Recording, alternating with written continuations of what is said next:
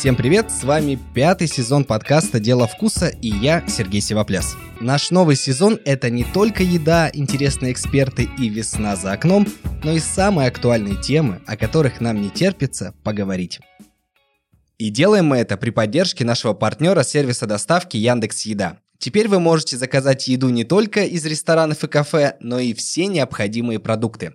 Не нужно никуда ходить и стоять в очереди на кассу хрустящая буханка хлеба, стейк, овощи, соусы и многое-многое другое приедут к вам сами. Заказывайте через приложение из любимых супермаркетов уже сейчас.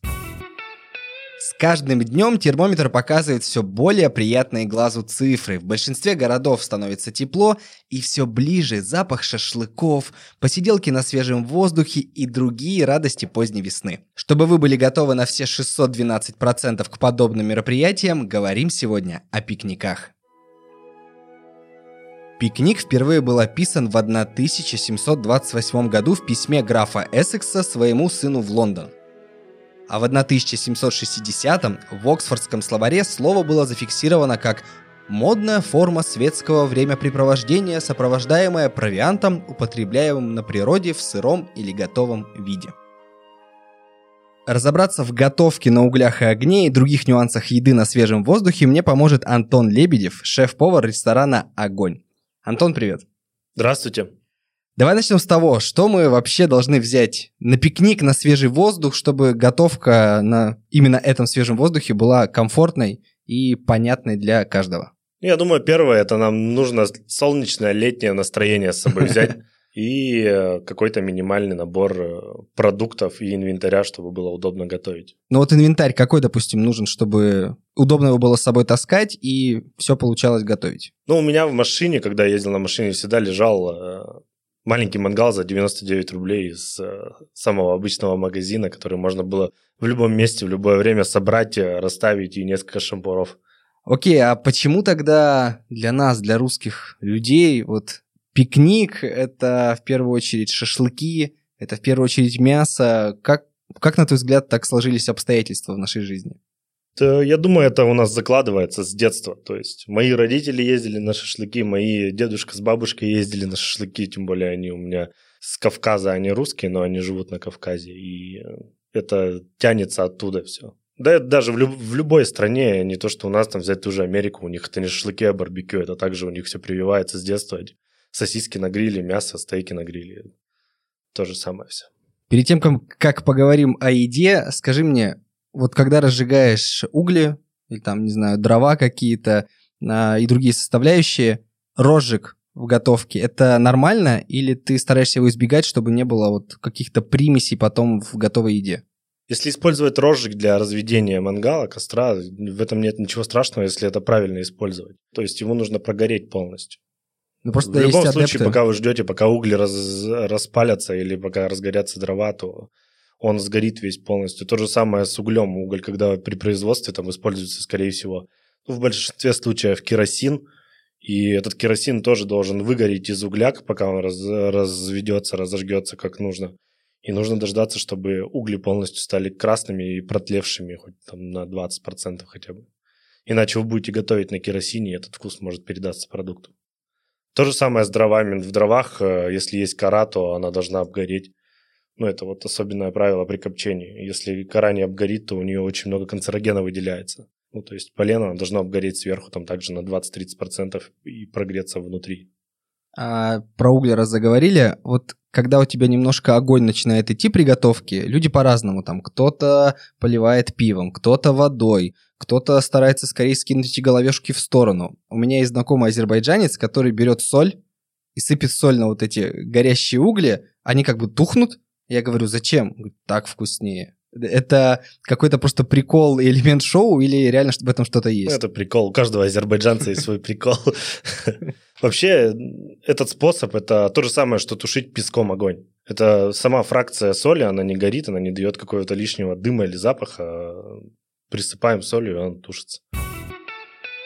Хорошо, давай про мясо, про еду. Какие части животных, э, какое мясо мне смотреть, в магазине, чтобы у меня получился, допустим, не сухой кусок цельный. Давай с цельного начнем. не сухой кусок мяса, чтобы это было сочно, чтобы это было вкусно, ну и желательно, конечно, недорого. Ну, самое легкое, доступное, сочное и э, достаточно жирное мясо – это свиная шея. Или можно рассмотреть какое-нибудь или бедро курицы, или бедро индейки тоже. Оно достаточно с нормальным содержанием жира, чтобы его можно было приготовить, даже если вы немного передержите, в этом ничего не страшного, оно сохранит. С грудкой уже, там, с филе, с грудки, с ним уже посложнее, его надо ловить, чтобы оно осталось сочным. А так свиная шея, ее можно как стейками нарезать, э, так и на шашлык замариновать. Но многие говорят, вот, свинина тяжелая, свинина там жирная, что-то еще. Как ты к этому относишься? Ну, если съедать по полтора килограмма мяса, то, конечно, она тяжелая. То есть главное знать меру. Если все в меру будет, то можно и курицы налупиться так, что потом будешь ходить и ахать весь день. А вот ты сказал про курицу, про бедрышки. Есть же вот эта штука, что, ну, есть, понятно, филе и прочее, это темное мясо, да? Угу. И многие фастфудные заведения в последнее время любят писать там из темного филе, там, курицы или чего-то.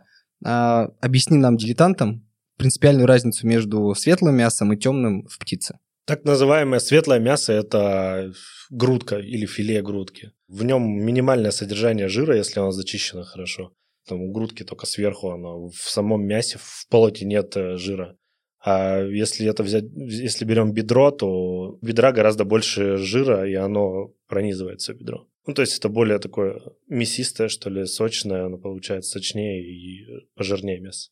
То есть, в общем, те, кто берет филе на шашлыки, э, немножко прогадывают, поскольку вкуснее вот эти темные бедренные и прочие составляющие. Ну, на мой взгляд, да, это будет вкуснее. Но если готовить уметь э, и правильно э, вовремя снять филе, грудки, то можно его вкусно приготовить. Как мариновать мясо? Вот э, есть же, понятно, куча этих народных рецептов, что либо гора мазика, либо где-то, ой, добавьте уксуса, там, киви и прочее. А, как я уже за долгие годы интереса к еде понял, что все вот эти кислые истории, это все очень плохо, потому что мясо превращается в кашу. Расскажи мне, что правильно, что неправильно, как и в чем мариновать. Если говорить про профессиональную мариновку, как маринуют вот в ресторанах, то там в большинстве своем используют киви. Но здесь нужно прям набитая рука и пропорции знать. То есть это не больше 10 грамм на килограмм мяса. То есть это самое жесткое мясо, его можно размариновать 10 граммами киви. А как их распределить, эти 10 грамм киви на килограмм? Перерубить ножом, э, растереть его как-нибудь или там через чеснокодавку продавить. Ну, то есть, чтобы это было в кашу и просто вогнать в маринад это все и перемесить. Ну и мариновка тут зависит от куска, каким куском нарезан сам шашлык, и мариновать его нужно там от суток до полутора. Потом эту мариновку его, чтобы остановить его, нужно или съесть этот шашлык, пожарить, или заморозить его, он тоже становится. А заморозка никак э, ну, не меняет потом вкусовые качества. То есть, наоборот, помогает сохранить. Вкусовые качества не меняет, это уже проверено. И можно намариновать себе шашлыка на полгода вперед и хранить его, потом просто доставать, понемногу размораживать и жарить. Хороший лайфхак, потому что казалось, блин, замариновать э, мясо и в морозилку казалось странной идеей. Заморозка, она тоже размягчает мясо в какой-то степени. Ну, то есть, если заморозить и разморозить мясо, оно будет становиться мягче, но чтобы размягчить его прям до нужной консистенции, нужно 10 раз так сделать, а лучше киви добавить. Давай еще про маринады. Какие бы ты рекомендовал попробовать людям, которые не особо умеют круто готовить, но хотят прикольный маринад себе для пикника? Такой из, э, из ресторанского, это вот взять киви, допустим, для мягкости мяса. Масло, паприка, э, сухой базилик красный. Но базилик, э, его очень сложно найти хорошего качества, чтобы он был вкуса базилика. В основном базилик, который продается в магазинах сухой, он отдает просто травой. Можно любую траву скосить, высушить, у него будет такой вкус. Хороший базилик его обычно привозят там или азербайджанцы, опять те же шутники, или армяне. А про два вот этих мифических маринада народных, майонезный и на минералочке, как ты к ним относишься и чем, может быть, ты предложил бы их заменить? Минералку тоже добавляют, и в ресторанах добавляют, когда маринуют. Ну, есть такой миф, что там тоже содержится щелочь, которая размягчает мясо. Но я никогда не пробовал мариновать шашлык э, с минералкой, но без киви. Я не думаю, что она сильно повлияет на мягкость мяса. То есть всегда это и минералка, и киви. Ну, то есть киви делает свое дело. То, что минералка замечает. Не знаю, ну, может, она немного наполняет мясо, и оно становится сочным. Ну, таким же образом можно просто воды туда налить а майонез, вот это любимый народный маринад? Майонез дает жирность, и он э, при жарке мясом какую-то там корочку дополнительную создает. Ну, кто любит майонез, можно майонез. Хорошо, мы приготовили маринад, у нас есть какое-то мясо или птица. А, какими кусками? Мы постоянно с друзьями спорим, когда куда-то едем. Я люблю покрупнее. Кто-то кричит «руби мелко», чтобы вообще ну, не было понятно, как, какие, какого формата кусочки. Как правильно именно подготовить мясо по размеру, и чтобы затем его было комфортно жарить, оно не выпадало с решетки, не слетало с шампура и так далее. Если жарить на решетке, я бы э, предпочел вообще резать ее просто ту же свиную шею или бедра, мариновал бы целиком и жарил их целиком. Ну, то есть зачем их резать, если у вас решетка? Если это шампур, то для шампура нужно нарезать. Главное, чтобы они были равномерно нарезаны. Если у вас один кусок будет мелкий, а другой крупный, то они будут неравномерно жариться, и э, может кому-то медиум свининка попасться. А, так, ну, сантиметра 4-3. 4 на 4 такой кубик примерно. Как понять этот момент, что пора переворачивать? Ну вот мясо у тебя запекается, да, корочка легкая образовывается, но вот это же всегда проблема, вот у меня там, у моих друзей, вроде думаешь, о, чуть оранжевенько еще подержу, корочка появилась, буквально минута поворачиваешь, тебя уже начинает там все чернеть и сгорать. Ну, если шашлык на шампуре, то его, в принципе, нужно жарить, постоянно поворачивая, чтобы он со всех сторон равномерно готовился. А если это стейк, допустим, я всегда повара, когда учу, я говорю, вот закидываешь стейк, его нужно минимум раз перевернуть, желательно два или три, ну, четыре, если нужна решетка. Вот приходит, когда чувство, что ты хочешь его перевернуть, жди еще 20 секунд и потом переворачивай. Ну, не знаю, это по мне так, я на свои чувства ориентируюсь, ну, как бы это профессионализм уже. А человеку, если обычному, то тот же стейк, если на решетке готовится, то это полторы-две минуты в зависимости от куска мяса. Но шашлыки, люля, их нужно постоянно переворачивать. Вы со своим заведением э, проводите много времени в парке Маяковского у нас в Екатеринбурге, когда тепло, готовите там на свежем воздухе. Что самое ходовое, что люди берут, зачем приходят и как вы это все готовите? Самое ходовое – это шашлык. То есть человек идет в парк, он на природе, у него срабатывает инстинкт, наверное, этот же. Из детства он сразу же ест шашлык. Ну или кто приходит за интересной едой, они едят у нас брискет. Брискет, ребра свиные. Вот, кстати, ребра, я про них совсем забыл. Очень люблю ребра есть где-то в заведениях, э, там где-то в путешествиях, там в той же Чехии и прочих, но абсолютно не умею их готовить. Что мне делать с ребрами, чтобы они получились вкусными? Расскажи какой-то свой любимый рецепт ваш фирменный. Да сложного-то ничего нет. Берете специи, те, которые нравятся вам, обжариваете ребра на сковороде или на том же гриле, так, чтобы появилась прям хороший колер, хорошая корочка – и потом завернуть в несколько слоев фольги, чтобы это был, главное, не один слой, так, чтобы она не порвалась там от того же, той же реберной кости. И, э, или рядом с костром положить, или допечь их в, в духовке. Духовке печь, ну, достаточно долго надо, потому что, чтобы их растомить, чтобы они прям такие от кости отходило мясо, то это потребуется часа 4, наверное. Но Слушай, а это а есть, стоит того. А есть же еще и говяжьи ребра, то есть в чем их прикол? Ну, я видел, продают. Зачем, если свиные, сочные, жирненькие, вкусные? Говяжьи ребра, ну, для тех, наверное, кто не ест свинину. Но они же по суше, ну, на мой взгляд. Нет, если брать э, отруб какой-то Блэк Ангуса, это жирная корова, то есть они будут достаточно жирные, они даже иногда бывают слишком жирные. А если э, какие-нибудь ребра мясо молочной коровы брать на рынке где-то купить, то они тоже будут вкусные, их просто нужно замариновать правильно. Ну и потом с каким-то соусом съесть. Они не будут э, сухие точно. Представим, что я переготовил э, по количеству как-то много мяса, оно у меня осталось, я хочу его сохранить или как-то использовать вторично в своих других блюдах. Что мне можно с ним сделать? Ну, кроме как там положить в холодильник, понятно, и дать ему подождать своего времени там. Приготовить с ним суп, приготовить салат, приготовить какое-то еще блюдо. Подскажи мне какой-нибудь такой лайфхак. Да, в принципе, ты уже все перечислил.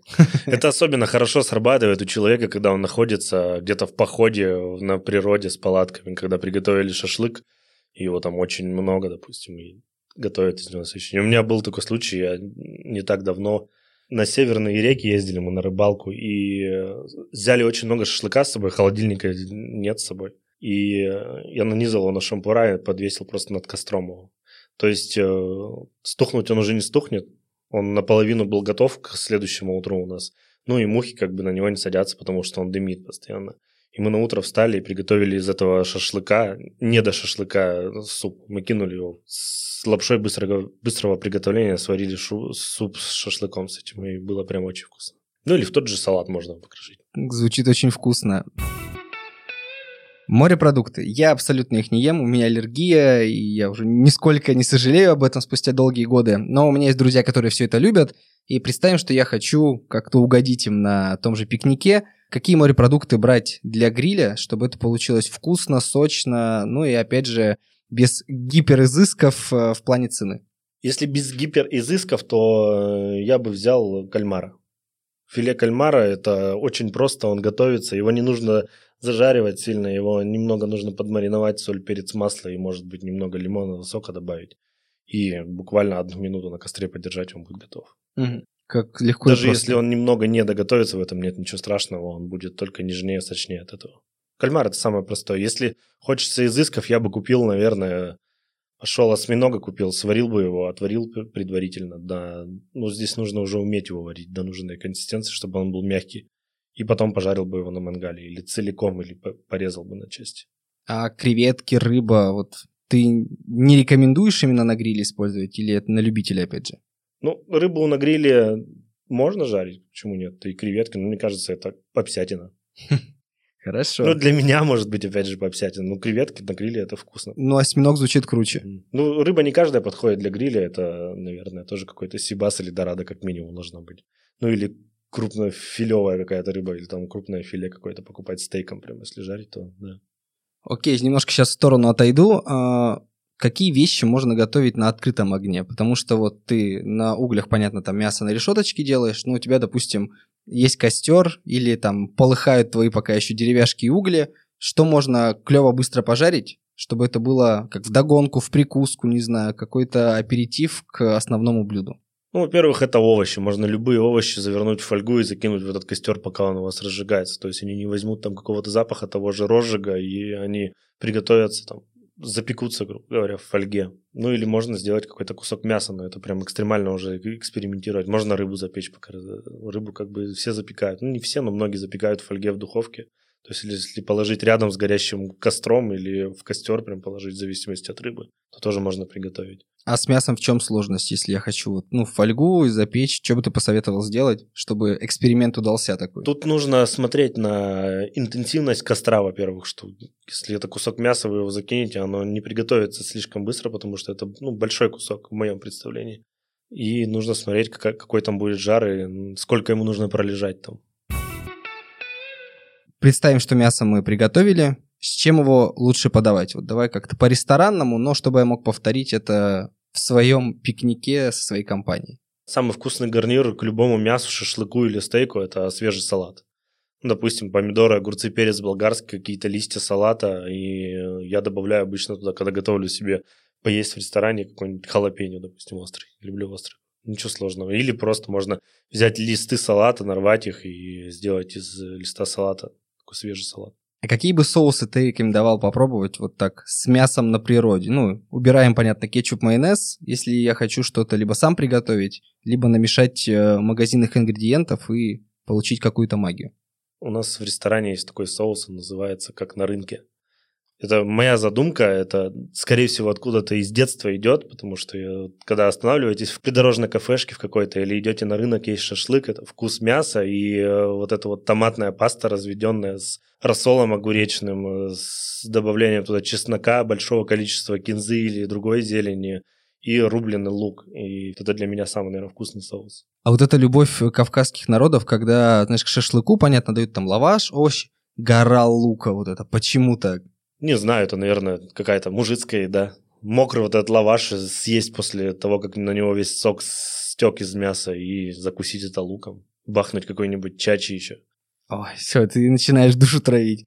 А про овощи. Э, я очень люблю кукурузу. Дома я понимаю, как ее готовить, ну, в початке. Но на мангале в том же у меня проблема. Она либо у меня сгорает снаружи, а внутри она еще не готова, либо она в целом не готова, и я не знаю, что с ней делать. Если я его там пытаюсь надеть на шампур или как-то еще, как мне ее приготовить, чтобы было вкусно и получилось? Ну, во-первых, кукуруза, та, которая продается в магазине в вакууме, это уже готовая кукуруза, ее не надо готовить. Ее надо просто погреть, причем погреть сверху, только зерна прогреть. Ее не нужно долго там готовить и ждать, пока у меня серединка размягчится, ее же никто все равно есть не будет. Если это решетка, то повалять ее по решетке, чтобы какой-то там колер появился, слабенький, и все. Если на шампуре, ну, можно на, насадить ее на шампур и дать такой же колер, но если вы переживаете за то, что она не готова, можете ее после того, как ее колернете, там, посолить ее, завернуть в ту же фольгу и положить рядом с углями, она у вас прогреется так, что сварится или переварится, как уже там нужно вам по вкусу. А чтобы положить, допустим, ее в фольгу и сунуть в огонь, это рабочая схема, нет? Там сливочное масло. Просто есть же такой рецепт домашний, когда ты натираешь холодным сливочным маслом ее в фольгу и в духовку, и типа готово. Можно ли подобный трюк провернуть с костром, там, с огнем? Можно, конечно. Опять же, нужно смотреть, какой там будет огонь, какая у него будет интенсивность, и может сгореть. Блин, это надо, видимо, методом проб и ошибок. Да, нужно два раза приготовить, и потом получится все. А вот эти истории с э, хачапури на шампуре, почему это так, э, ну, достаточно популярно, и как мне его приготовить, чтобы мне сыр весь не вытек? Потому что проблема, окей, тесто, окей, сыр на шампур, но сыр же может вытечь. Популярно это потому, что тесто и сыр. У каждого народа в мире есть, э, мне кажется, блюдо, которое содержит в себе тесто и сыр. Ну, это домашняя кухня. Ну, то есть домашнее, это отложено где-то, опять же, наверное, с детства в каждого. Там бабушка стряпала пирожки какие-то или там какую-то пиццу делала. Тесто и сыр – это вкусно, жирно, это питательно, это тепло, так сказать. Ну, а как его приготовить? То есть нужно тесто взять, причем, чтобы оно было слоеное, но без дрожжевое. Дрожжевое тесто, оно слишком будет э, надуваться при жарке. Чтобы оно не вытекало, его нужно очень хорошо смазать сверху яйцом. Яйцом промазываете, оно создает такую корочку, оболочку, и оно уже не вытечет. И тут самый главный момент, что его нужно жарить сначала на медленных углях, то есть он вообще рядом с углями может лежать, чтобы сыр, если он из холодильника, он должен прям погреться хорошо. Тесто очень быстро, особенно с яйцом, оно сгорает, а если вы его не прогреете достаточно хорошо внутри, то у вас сыр там будет или он не будет тянуться у вас, или он будет вообще холодный. А сыр лучше сулугуни или какие еще варианты можно попробовать? Обычно это сулугуни, но можно, я думаю, что любой сыр в качестве эксперимента. Сулугуни, он э, более волокнистый, он будет э, дольше плавиться, если хороший сулугуни. А если какой-нибудь российский сыр взять, я думаю, он еще быстрее расплавится. Ну, вкусно будет также. Захотелось есть. А из закусок, что бы ты посоветовал взять с собой на пикник, на свежий воздух э, или приготовить там с помощью огня или чего-то такого? Из закусок к мясу я бы, наверное, взял... Э, мне нравятся маринованные овощи всяческие. То есть эта кислотность, она очень хорошо подходит к жирному мясу, к тому же. Маринованные огурцы, квашеная капуста. Маринованная капуста, морковь по-корейски очень хорошо подходит, она еще и острая.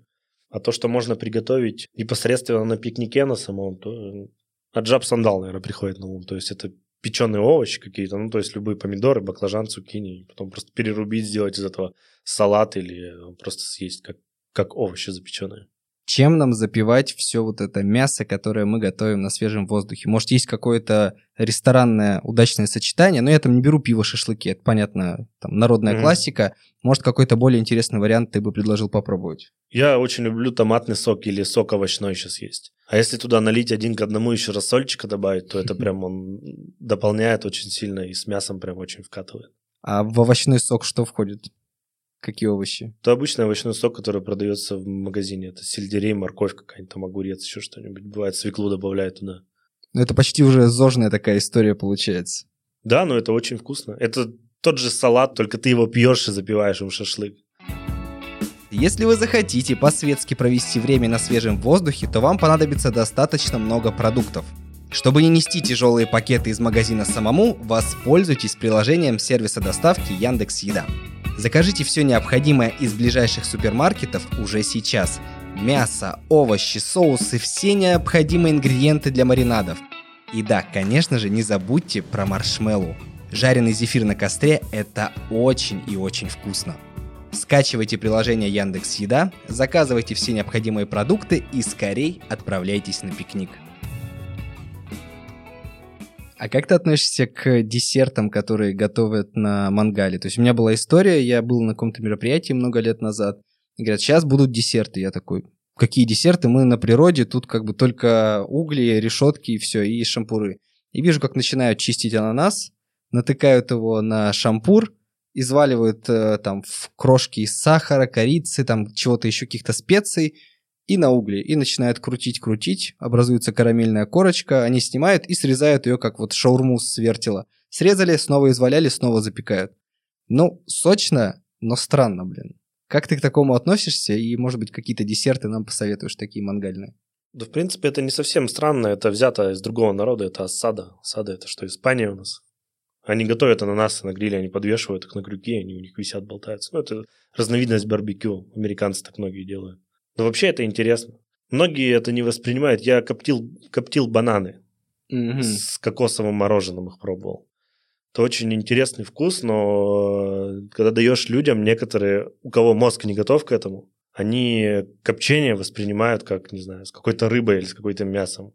Говорят, что это невкусно там или это странно. Но если относиться к этому как к десерту, то открой свой разум. А что еще мне можно покоптить из сладкого, такого, ну, из фруктов, э, чтобы получить клевый вкус? Раз уж ты про копченые бананы мне тут начал рассказывать. Да, можно любые. Мы коптили малину. Как это происходит? То есть я понимаю, ну, там есть щепа, есть все вот это, но как ту же малину коп? Если банан, условно, ну, подвесил, грубо говоря, в моем представлении, то что делать с малиной, я не понимаю. Ну, у нас же смокер стоит, там у него есть а, решетки внутри, на которых можно рассыпать ягоды или фрукты какие-то. Тут главное понять, сколько нужно коптить, что это за продукт. То есть малину, ты же не будешь ее коптить там 4 часа, и достаточно 15 минут. Ну, банан вот у меня лежал 2 часа, но он... Я съел, мне нормально, но многие сказали, что он слишком перекопченный. И э, пришел к выводу, что нужно поменьше коптить. Ну, просто какой-то легкий вкус дыма дать. Вот так это довольно-таки интересно. То есть коптить можно вообще, по сути, все, что твоей душе угодно, дальше уже твое просто представление о прекрасном должно решать. Да. Как все просто. А я как-то а, натыкался на истории, когда пытаются на, на том же гриле, на, тех же, на том же огне готовить какие-то а, истории в горшочках, вот это все, знаешь, ставить, э, чтобы там варилось, томилось. Это все ну, такой элемент дзена и просто, опять же, шоу для себя, что я варю там, готовлю суп, допустим, в горшке, на костре или на мангале, или как-то вкус от этого меняется у готового блюда в итоге? Вкус, безусловно, меняется. Это, опять же, зависит от того, как это происходит. Ну, допустим, сейчас на обновление меню я сделал французский луковый суп, но я запек его в горшке, именно в старорусском таком. Он запекался в печи с дровами. И если у кого-то есть такой опыт, когда он пробовал пищу из э, дровяной печи и не из печи, приготовленной обычной сковороде, то это прям сильно отличается. Это способ томления, это не быстрое приготовление, а томление. То есть он там стоит 6 часов в этой печи, готовится. А иногда некоторые супы готовили там и по 12 часов. Я вот помню, у меня мои э, бабушка с дедушкой, они жили в деревне, они готовили в печи. Это как бы незабываемый вкус, и это прям тоже откладывается очень сильно. А, ты говорил про ту же Испанию. Насколько я знаю, ты проводил достаточно времени в той же Франции и, думаю, был еще в других странах. А есть ли какие-то особенные фишки э, в Европе той же, связанные с приготовлением на углях, на огне, чего, допустим, до нас еще не дошло, или мы просто все это не знаем еще? Э, по-моему, сейчас в Новой Зеландии вроде я не был там. Я точно там не был, но сейчас у них очень модно именно шашлык из утки. Они делают именно шашлык, как вот э, мы его делаем. Не барбекю его готовят, а шашлык из утки. И есть идея попробовать такое сделать.